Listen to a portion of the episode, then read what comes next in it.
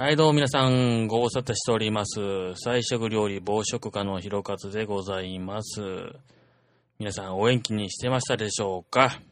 ね、えーすっかり寒くなってまいりましてですね、上着がね、いる季節になってしまいました。こんな寒い日にはですね、私はですね、ベジタリアンシューズのですね、ライダーズジャケットを着て、夜の街を歩くのであります。ということで、第2回エスカルビーガンレディオ、始まりまーす。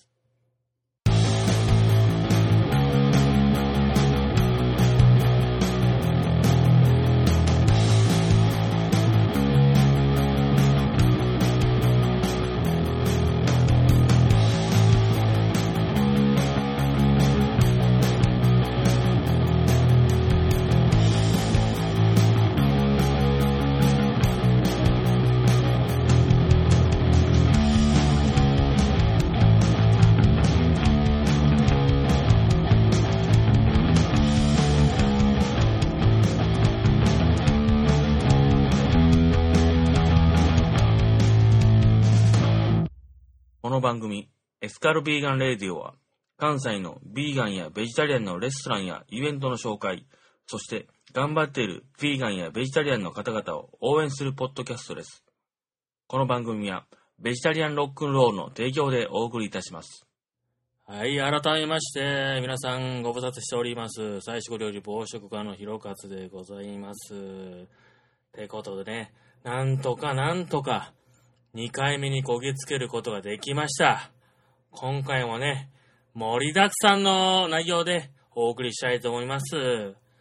では、まず最初のコーナーはこちらです。エスカルビーガンニュース西中島南方の玄米ハーモニー、ビーフとチキンを取り扱い始める。誠に残念なね、情報が入ってまいりました。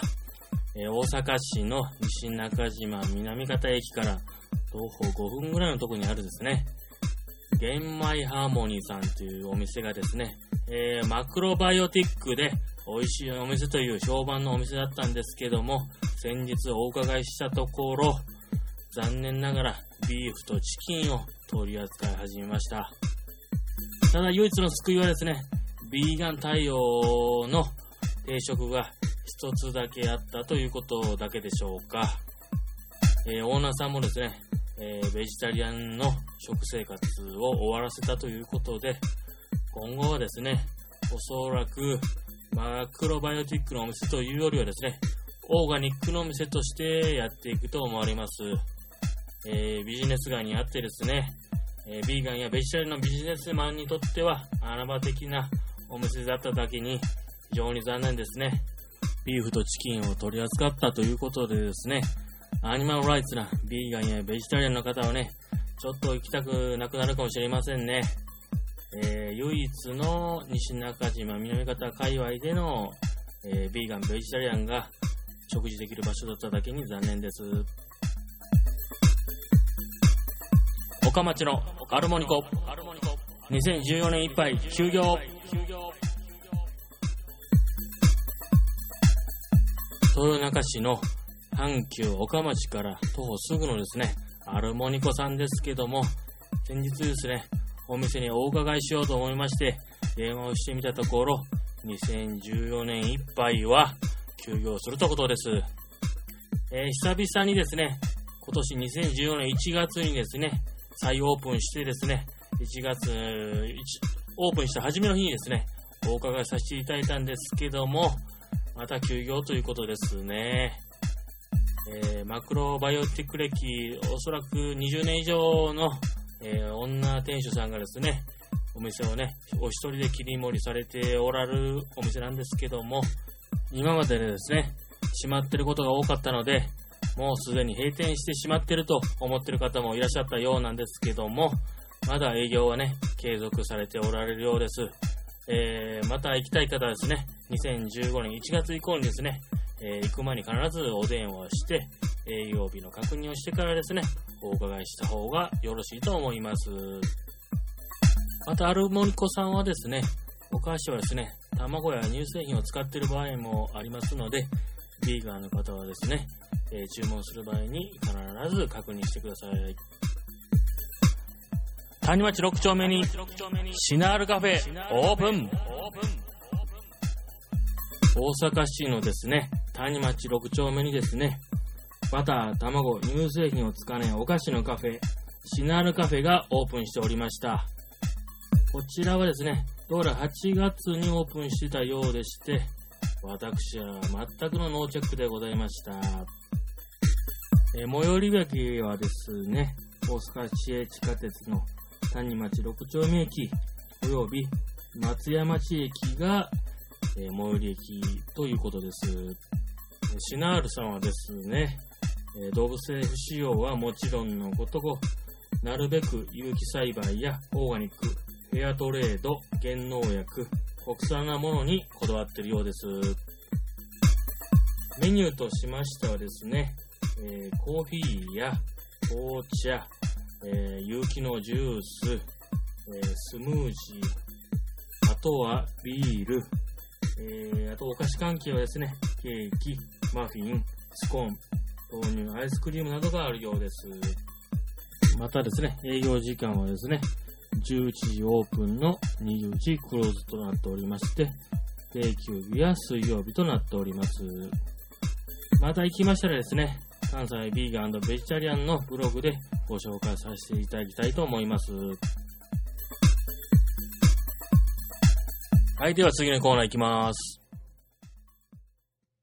なんでベジタリアンやねん。はい、このコーナーはですね、ベジタリアンになるべき理由をですね、ご紹介させていただきます。はい、第2回の今回はですね、肉食がですね、地球環境にどれだけの影響を与えているかっていうことをですね、ご説明させていただきたいと思います。まず第一にですね、やたら水を使うんですね。肉を生産するということはですね。まあ、どれだけ使うかと言いますとですね、例えばですね、えー、肉をですね、500g 生産するのにはですね、大体ですね、5000リットルの水が必要だと言われております。まあ、5000リットルの水と言われましても、まずピンとこないでしょうけども、大体ですね、一家庭が1ヶ月に使う分の水がですね、大体5000リットルと言われております。その水をですね、たった 500g の牛肉をですね、生産するために使ってしまうということです。そして第2にですね、えー、家畜の餌、いわゆる飼料ですね。そのためにですね、えー、南米の熱帯雨林の1750万ヘクタール、だいたい40年間で、えー、徘徊されてしまったということです。1750万ヘクタールというのはですね、えー、またまたピンとこないでしょうが、え、南米の、え、熱帯雨林の全体の約40%が破壊されたということになるそうです。次にですね、温室効果ガスの問題なんですけども、えー、畜産産業がですね、排出する温室効果ガスの全体の割合は、え、18%と言われております。すべての交通機関が排出する温室効果ガスの割合は全体の約13%と言われておりますので、え、畜産産業がですね、どれだけ温室効果ガスを出しているかっていうのがよくわかると思います。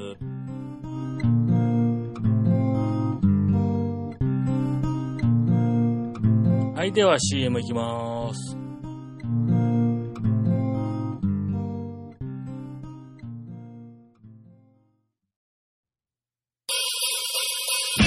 ベジタリアンのベジタリアンによるベジタリアンのためのロックンロールオンラインショップ。ベジタリアンロックンロール。アニメのラックでロックンロールなグッズ満載。ヤフーショッピングで絶賛営業中。詳しくはウェブでベジタリアンロックンロールで検索だ。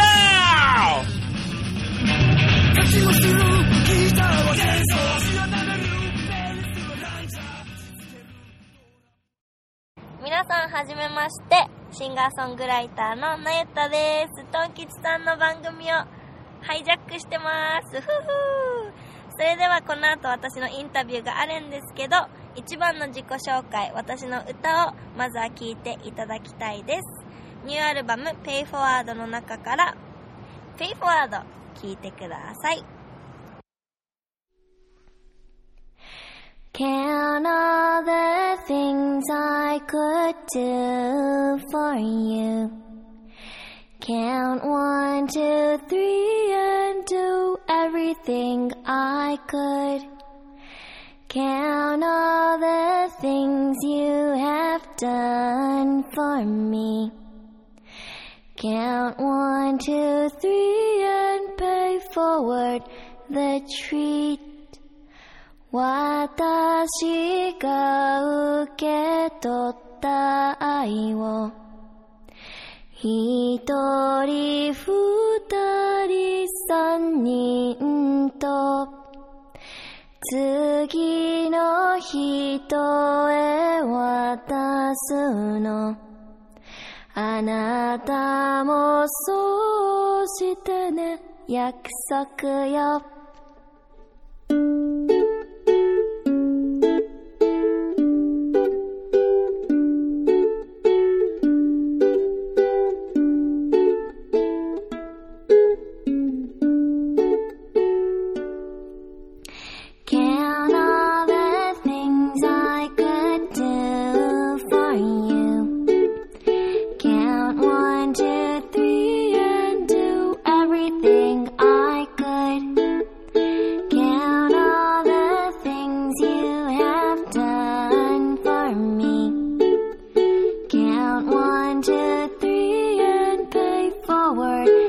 tree.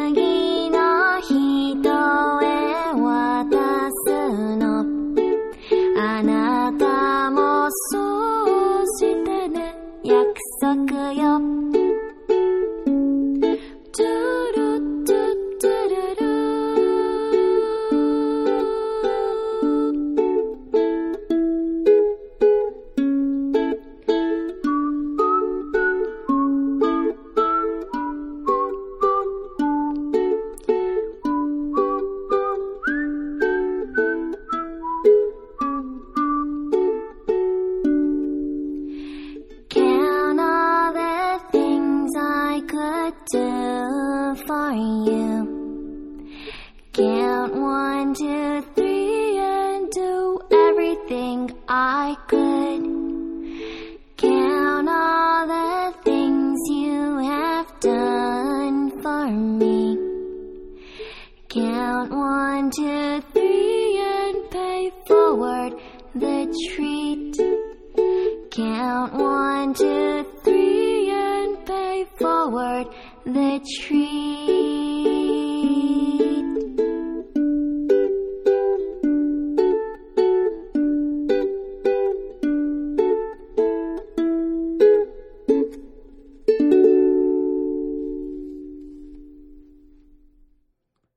お聞きいただいたのは、ビーガンシンガーソングライターのナイタさんのベイフォワードでした。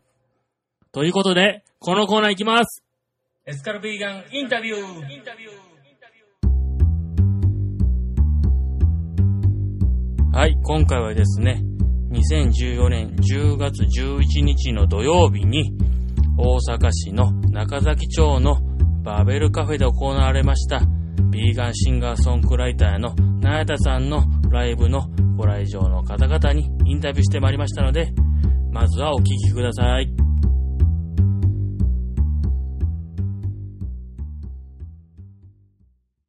はい。えー、なやたちゃんのライブに来ております。ね。えー、今日、ね、来ていただいてお客さんたくさんいらっしゃいますが、どうもこんにちは。こんにちは。今日はどちらからいらっしゃいましたか？徳島から来ました。今日のなやたさんのライブどうでしたか？はい、えっ、と、いつも、えーツイキャスで、えっ、と、かスマホ越しに見て見させていただいてるんですけども、やっぱり、えー生のなゆたちゃんは最高です。あの本当に、あの、あのいつも聴いてる、えー歌が本当に、もう、緊張感たっぷりで、あの、本当に感動しました。リクエストにも応えていただいて、あの、本当にえー感無量です。私もそう思います。どうもありがとうございました。ありがとうございました。なゆたライブの主催の、えー、バーベルカフェのゆうこりんさんです。あ、こんばんは。今日はなゆたライブ最高でした。ありがとうございます。なゆたちゃんに会えて本当に幸せでした。また早く会いたい。けど、なゆたちゃんはどこに行っちゃうんでしたっけ？もう宇宙に行かれるんですって。だから皆さんは宇宙のレシピの歌を聴いて、なゆたちゃんを思い出しましょう。そうですね。すごいいいこと言いますね、ゆうこりんさん。ありがとうございました。ありがとうございました。なゆたちゃん最高ちょっとね、オーバーアクションの方も約1名いらっしゃいましたが、軒並みですね、ナイターさんのライブは好評だったと思います。ではね、この後はお待ちかねのナイターさんのロングインタビューをお送りいたします。ではお聞きください。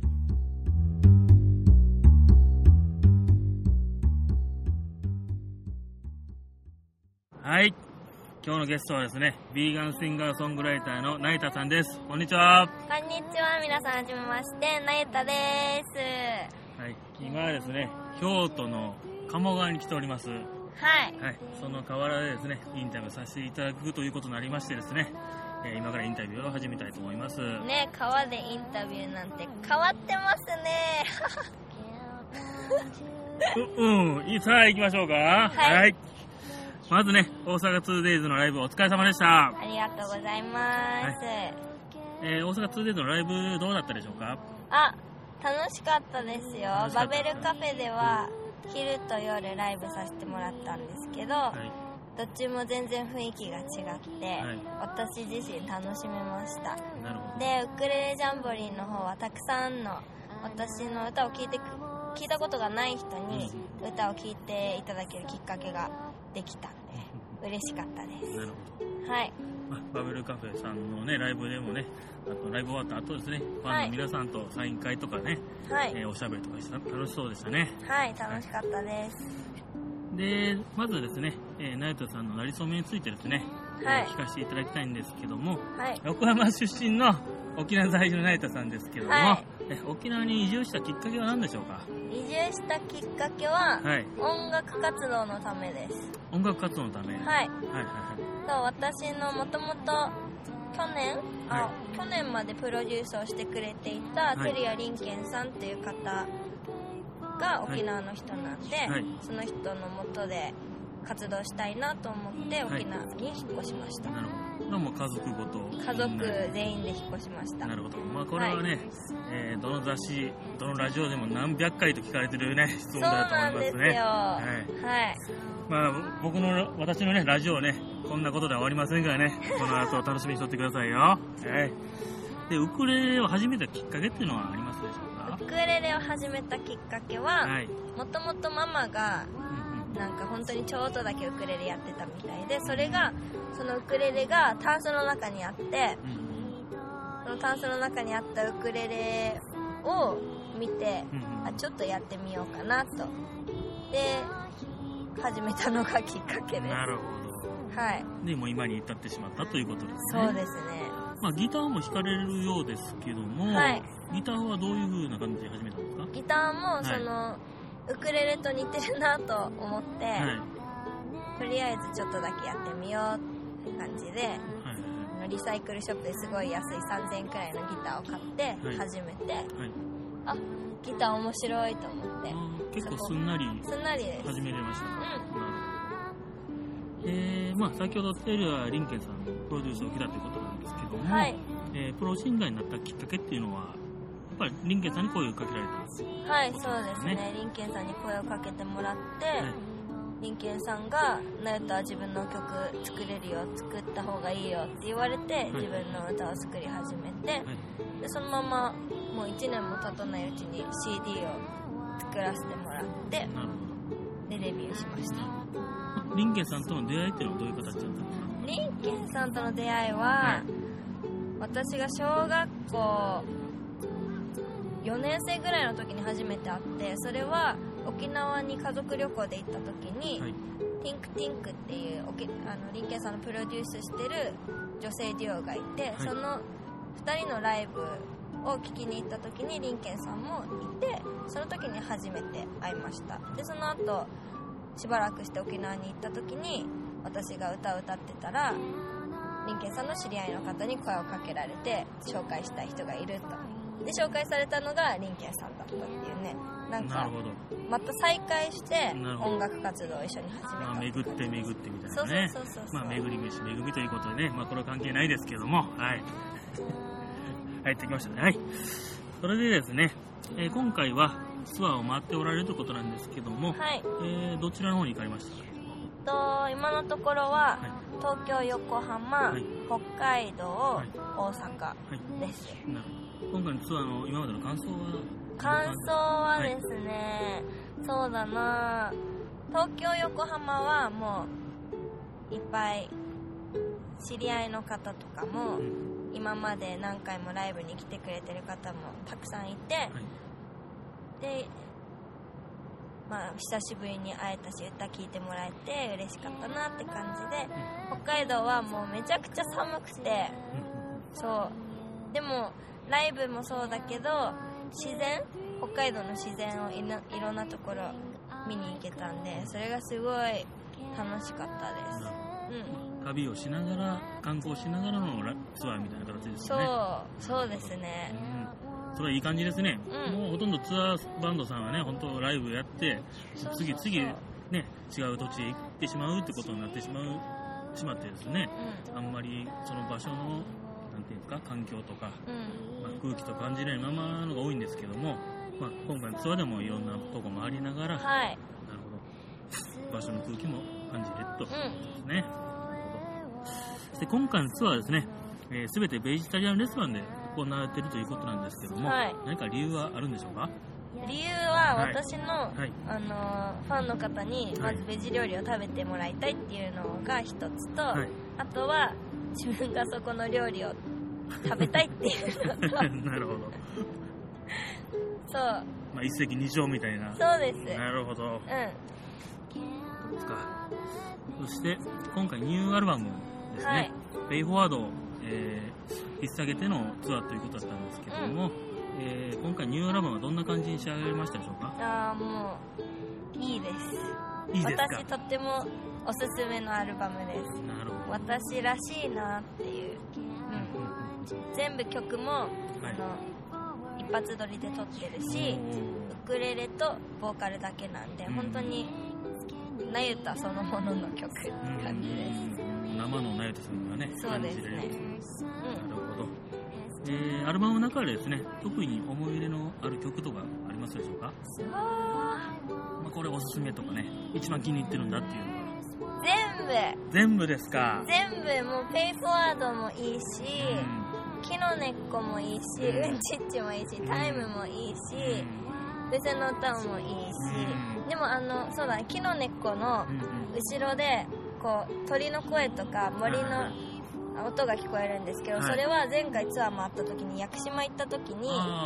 そう録音しといたのをうん。後ろでかぶせてうん「木の猫」を歌っててうん。あとは「ペイフォワード」が2つ入ってるんですけど1つは同い年のウクレレ奏者の名戸山亮君。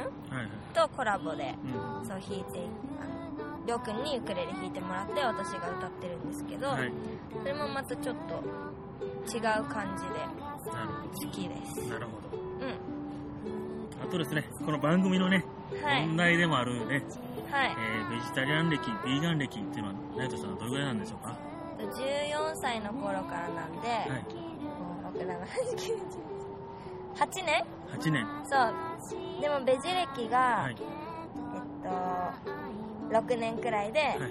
ビーガン、あ、ビーもう3年くらいになるかな？うん。?5 年くらいでビーガン歴は3年です。なるほど。うん。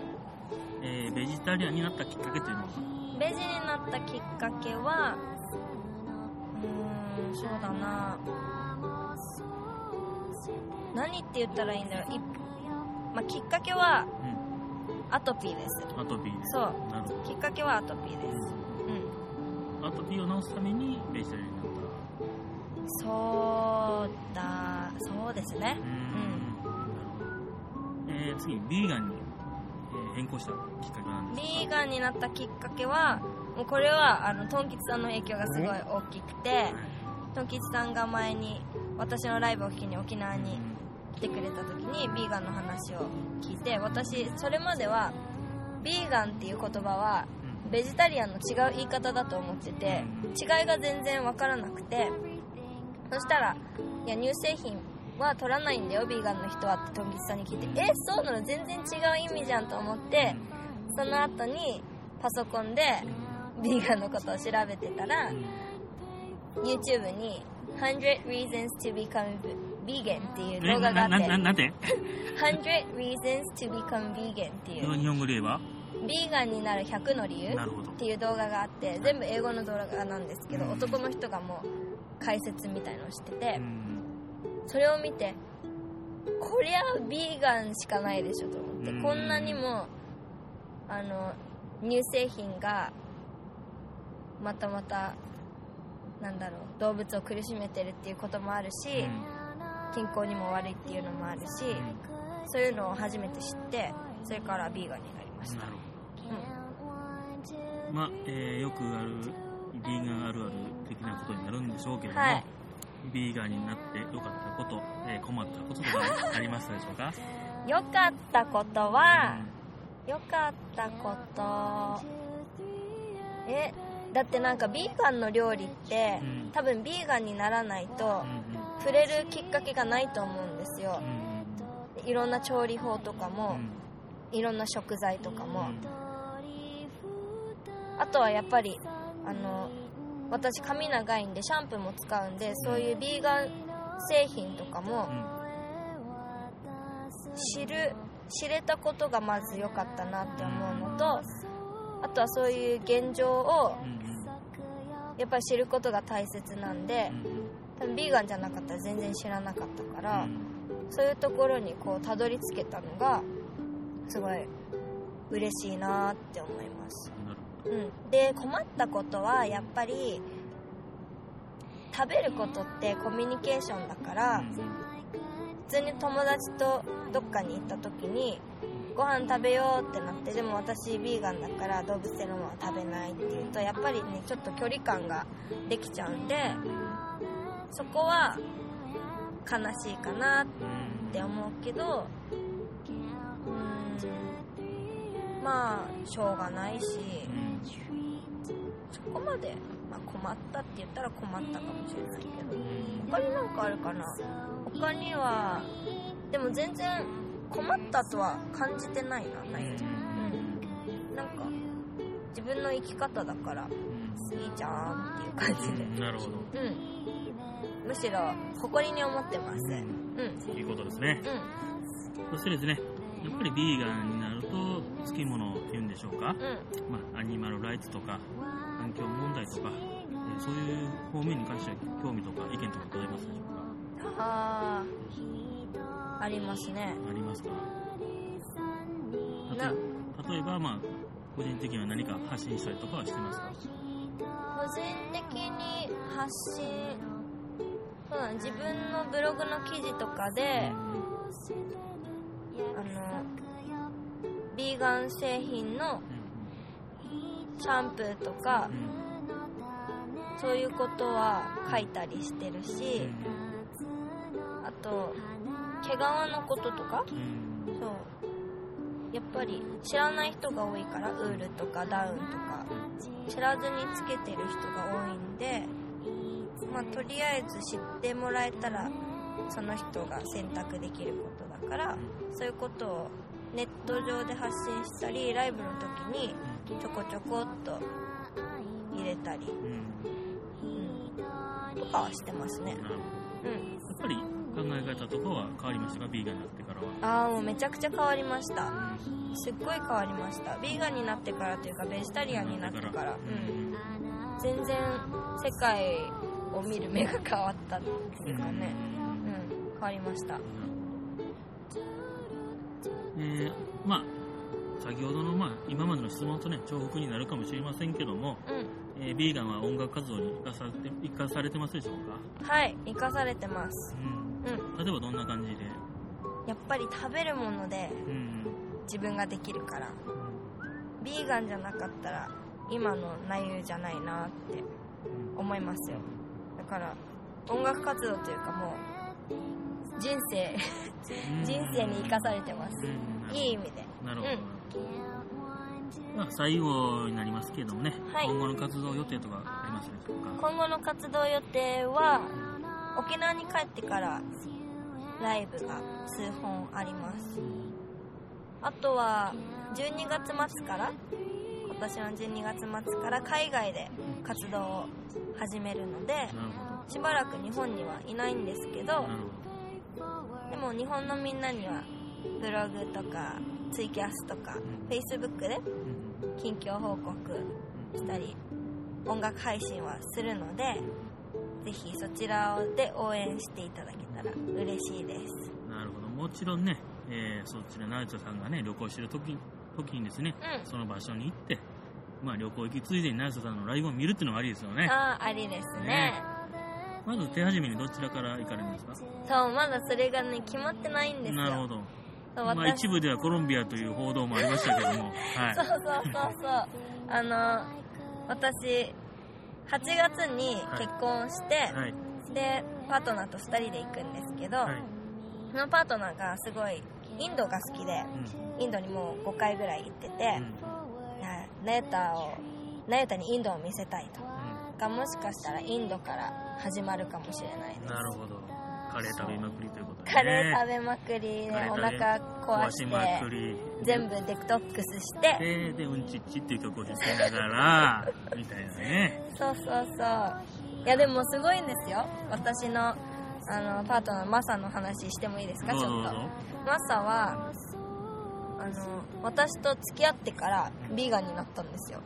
すごくないですか？なんかやっぱりビーガンでいるとん。ビーガンの人としかお付き合いしたくないなって思ったりうんすることは多いんですけど、はい。でもやっぱりね好きになるってそういうこととか関係なしで好きになるからうん。で付き合い始めてすごいビーガンっていう食生活に興味を持ってくれてでもうずっと今もビーガンな食生活ずっとしててうん。やっぱりお互い一緒じゃない時に肉とか食べるのかなってマサも自分で思ってたみたいだけどそれも全くしないししてない。そう。てか別にしたいって思わないんだよねって言ってて。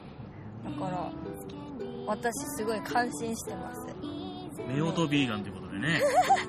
そうです。ビーガン夫婦ですいや夫婦ビーガンに行きましょうよこれは。ビーガン夫婦なんて言わないでね。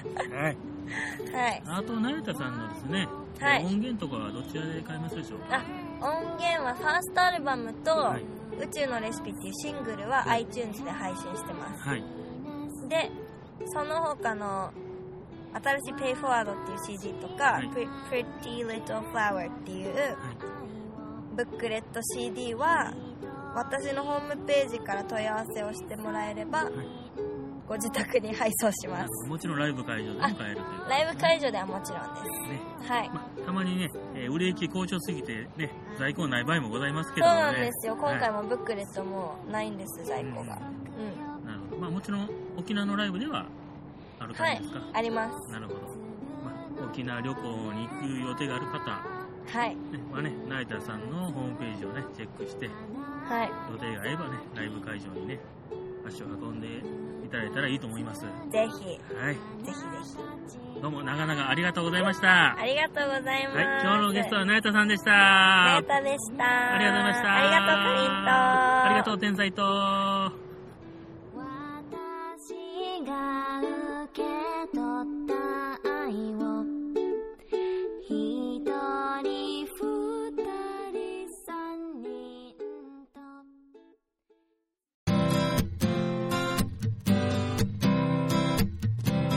第2回エスカルビーガンレディオ、いかがだったでしょうか？最後にですね、えーベジタリアン、ビーガン関係のイベントのご紹介をさせていただきたいと思います。2014年11月23日、日曜日、えー勤労感謝の日になります。11時から17時ですね。大阪市の中崎町ホールにて、大阪ローベチ祭り2014年 Autumn が行われます。たくさんのですね、ビーガンやベジタリアン、ローフードのお店が出店されます。普段ですね、お店を構えておられない方もですね、出店されますので、この機会に行ってみてはどうでしょうか。次にですね、私の関西ビーガンベジタリアンのブログの主催の忘年会が行われます。こちらは2014年12月13日19時からだいたい21時からか21時半ぐらいまでになると思います。場所はですね、大阪市の本町のグリーンアースさんで行われます。えー会費はですね、飲み放題込みの4000円となっております。こちらはですね、またブログで告知もしますが、すでに Facebook のイベントページも作っておりますので、そちらで詳細をご確認ください。では次の放送まで。Enjoy Vegan!